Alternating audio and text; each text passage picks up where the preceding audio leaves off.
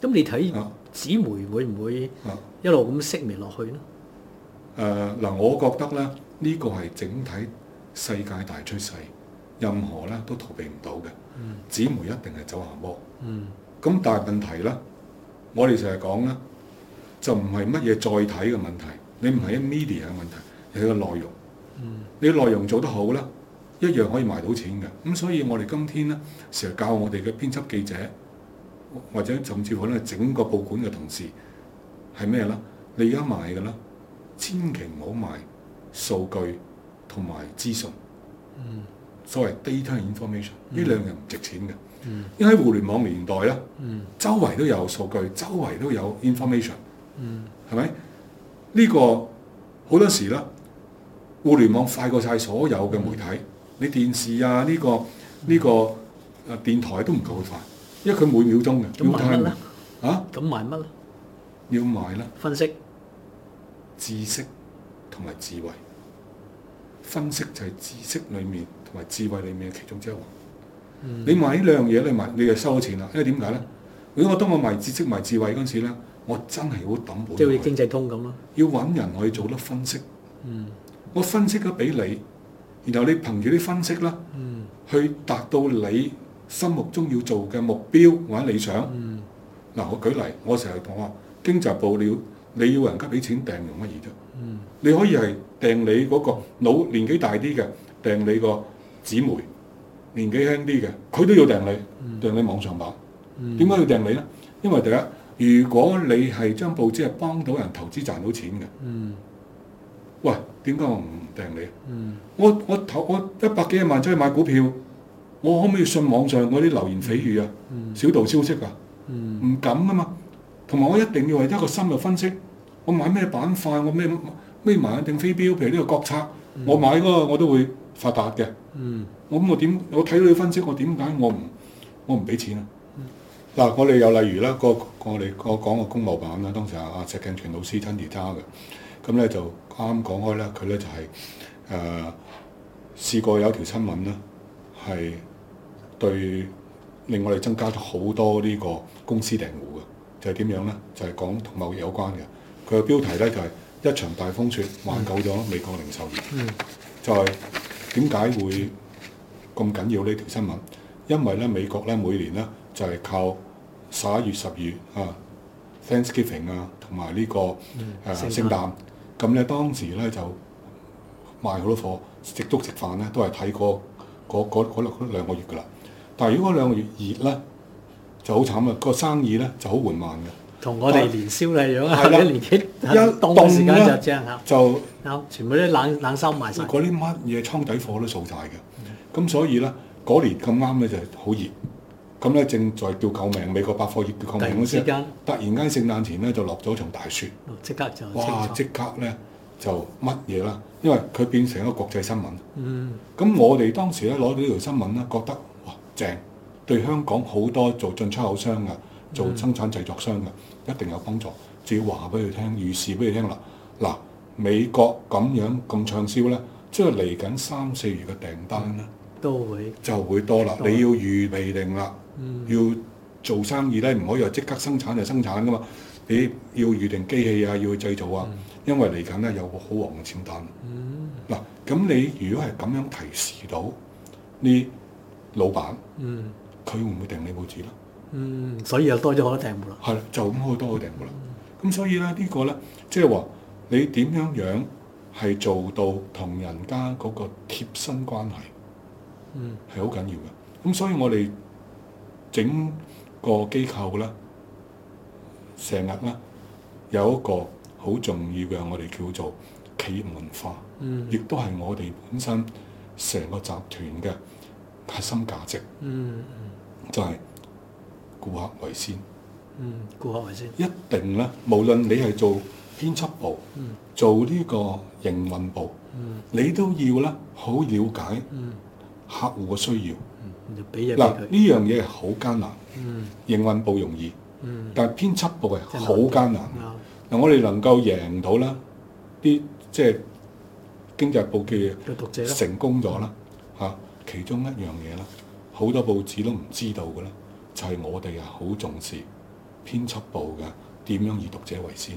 嗯咁呢樣嘢咧係唔容易嘅。呢樣嘢咧，嗱呢樣嘢其實咧，我哋咧有啲都係學黎生，睇到黎生咁做，我哋可唔可以咁做咧？嗯嗱，大家唔同啦，佢係係嗰種啊，個個另一咧種偏離咗啲嘢啦吓，但係咧，佢都係睇讀者需要。啱讀者需要啊，咁我哋咧一路咧就我我記得我曾經揾過你，嗯啊阿福生揾過你講有關記得即係你哋有點做 focus 啊嘛。 group 啊嘛啊，啱係咁我哋咧都之後推好多，一嗯路推動，但係呢個我哋一定咧係好多報紙係冇咁，所以你哋當時一傳媒係咁做，佢成功咗咯。嗯我哋咁做，我哋成功咗咯。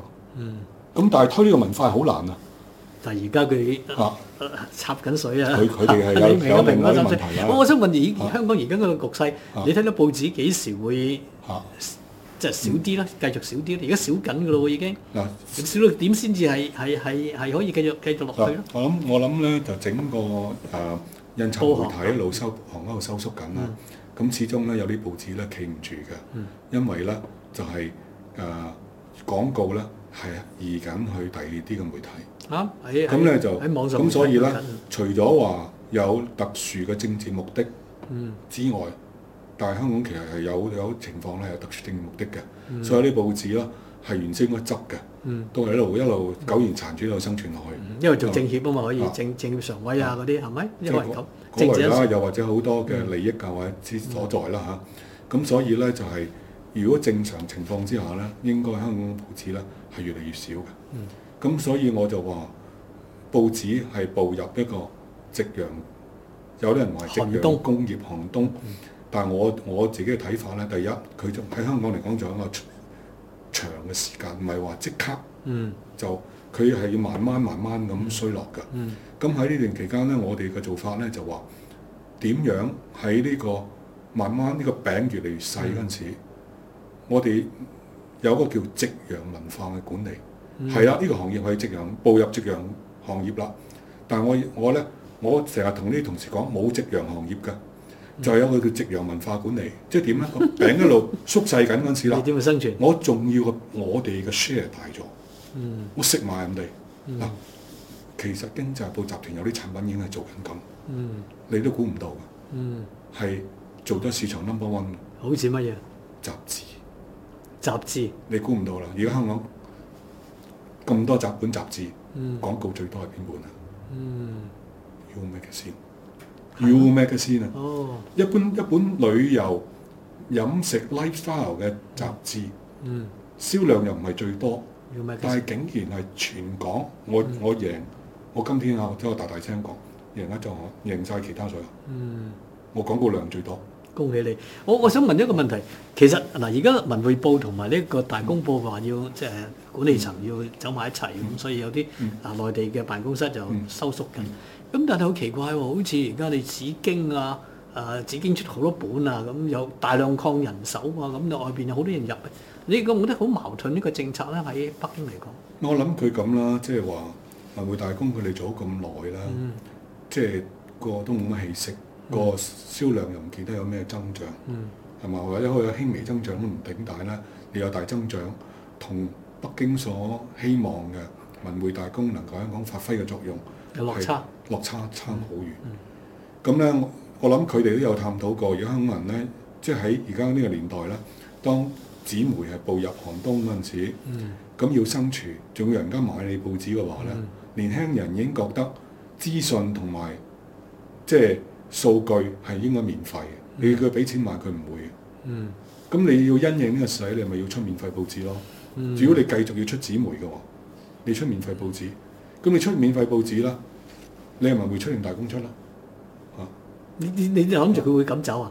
我我我我我，如果佢聰明嘅咧，就應該將文匯，我自己覺得啊，文匯大公合併之後，就即做一份免費報紙，其然他後份咧收費再做一份 niche 嘅 newspaper，就嗯我係專針對香港上層嘅嗰、個咧，我我嚟發布一啲嗯政治，即係話中央要講乜嘢，你要最睇 official 嘅睇呢個啦，嗯你睇其他嘅報紙啊有個參考，但係你真正睇中央意圖，唔該你睇我呢、個。咁就我希望佢聽你講啦啊嚇。咁另外嗰啲紫荊嗰啲都揾好多人嚟做喎。咁另外嗰啲呢哦紫荊佢好多份喎，整出咁嚟。咁另外咧，佢要即係都要繼繼續擴擴大香港宣傳㗎，即係但你冇人買嘅喎，呢個兵家必爭之地。但冇人買嘅喎。咁呢個問題咧就係佢哋嘅宣傳部點睇啦。佢可能認為咁做或者得啦，或者佢嘗試啦。我哋認為佢冇人買啫。佢咁我我覺得應該係冇人買嘅。 嚇咁但係問題咧，永遠呢個世界有 hope 呢樣嘢噶嘛，希不望過但係唉我我我成日都感覺，你做報紙刊物，你揾外邊人即係即係入嚟搞咧係冇乜搞嘅。你應該入嚟搞嘅人係領導，就揾當地人嚟搞嘛。但係佢由始至終，而而家已經唔信香港人啦，冇俾香港人嚟搞噶啦係啊，都係佢哋外邊嚟搞。咁點搞咧？我諗唔到點搞。即係而家咧。而且佢嚟盡過客啫喎，你明啊？跟住五年之後翻返去而家喎係。基本上所有嘅左派海物嘅領導層都係上面炮嚟㗎啦。啊，咁呢樣嘢咧就係同咗以前有，以前都起碼佢嘅李子仲。係，而而家你知家道冇咯。嗰啲冇咯嚇，咁所以係一個問題。以前咧就會大量起用當地人，咁但係而而家家唔會啦。啊，就係我所以咧覺得佢係一個喺佢嚟講覺得係困局，困局。佢又好想搞，咁但係問題咧，又唔信你香港人啊嘛， 就冇得搞好。難，好難，好難。